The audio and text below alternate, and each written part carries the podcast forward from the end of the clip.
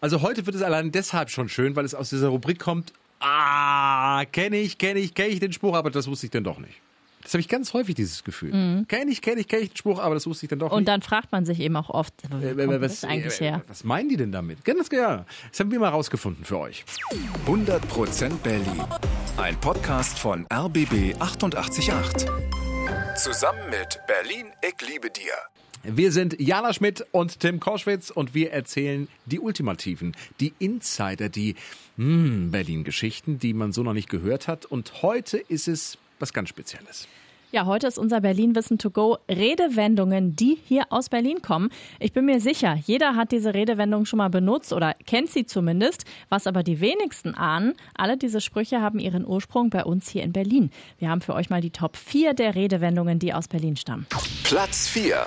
Ach du grüne Neune, sagt man ja, wenn man von was überrascht wird. Und wo kommt der Spruch her? Also es gibt da verschiedene Theorien. Eine besagt, es gab im 19. Jahrhundert in Berlin ein Theater. Das hieß unter anderem Concordia Theater. Die Adresse war Blumenstraße 9, das ist in Friedrichshain am Strausberger Platz. Und die Farbe des Hauses war grün. Und es gab wohl eine grüne Lampe, die das Haus angestrahlt hat. Und so nannten die Berliner das Theater bald Grüne Neune. Ja, es gibt aber auch noch eine andere Erklärung und die hat mit Wahrsagern zu tun. Früher hieß bei denen die Karte Pik 9 auch grüne 9 und wenn man die zog, dann hieß das nichts Gutes. Platz 3.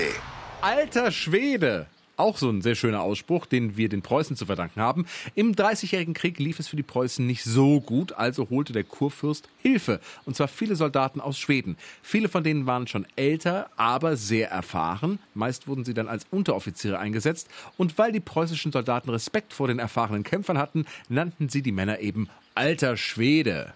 Benutze ich tatsächlich sehr oft. Alter Schwede. Ja, alter Schwede. Platz 2. Ich springe im Dreieck. Ja, woher, wenn nicht aus Berlin, könnte dieser Spruch kommen? Und er hat mit einem Gefängnis zu tun, und zwar mit dem Zellengefängnis Moabit. Das war in der Lehrter Straße, also ungefähr da, wo heute der Hauptbahnhof steht.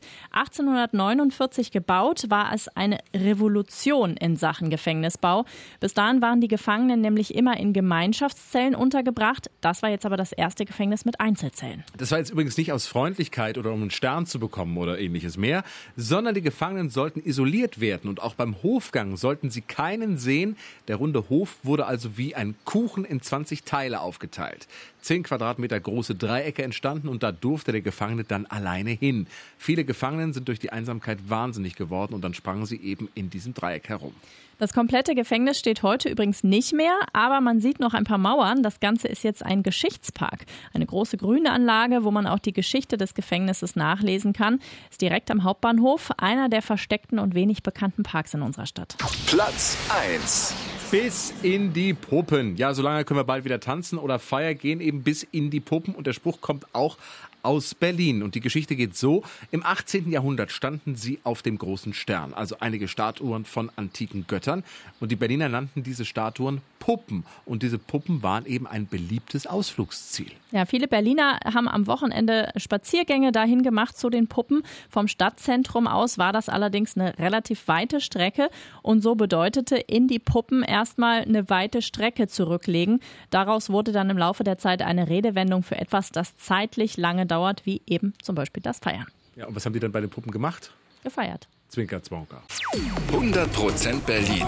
Ein Podcast von RBB 888.